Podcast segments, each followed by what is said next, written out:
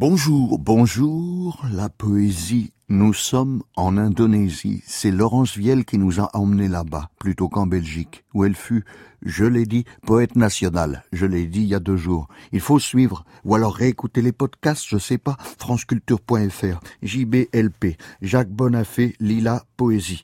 Nous sommes à Sulawesi, jour 2 d'une résidence vers l'inconnu. Bissu Salé, Bissu Salma. Tu l'appelles Salé ou Salma? Son nom d'homme, son nom de femme. Bissu Salé Salma. Il n'est ni homme ni femme, il est Bissu. Il parle aux esprits, entre le monde d'en bas et le monde d'en haut.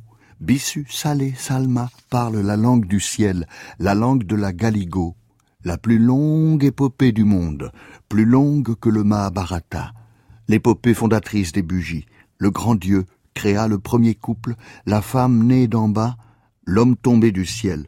Aucun enfant ne vint de leur union.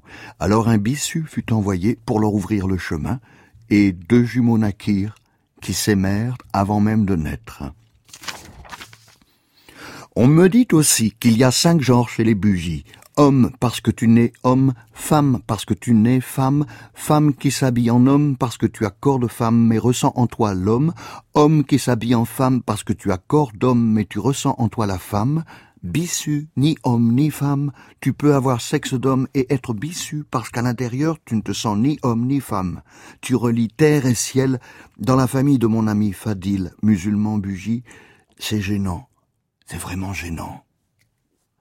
Ah oui, reprise de notre prière rituelle adressée aux morts pas morts, Tanatoa, le plus vieux pays du monde, par Laurence, poétesse comédienne vielle traditionnelle de nulle part, toute Laurence de partout.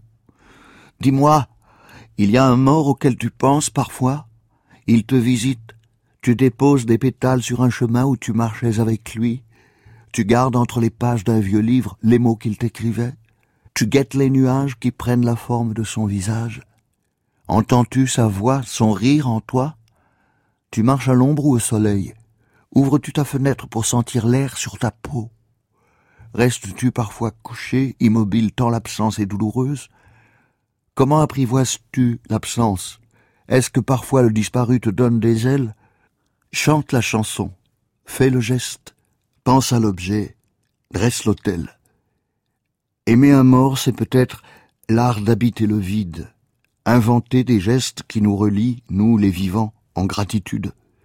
Aimer d'un plein amour les proches qui nous entourent, mesurer l'inouï d'être au monde et la chaleur du vivant, aller par les chemins, regarder la samarre de l'érable tournoyer dans les airs. Prends le temps d'aimer le mort, c'est la vie que tu honores.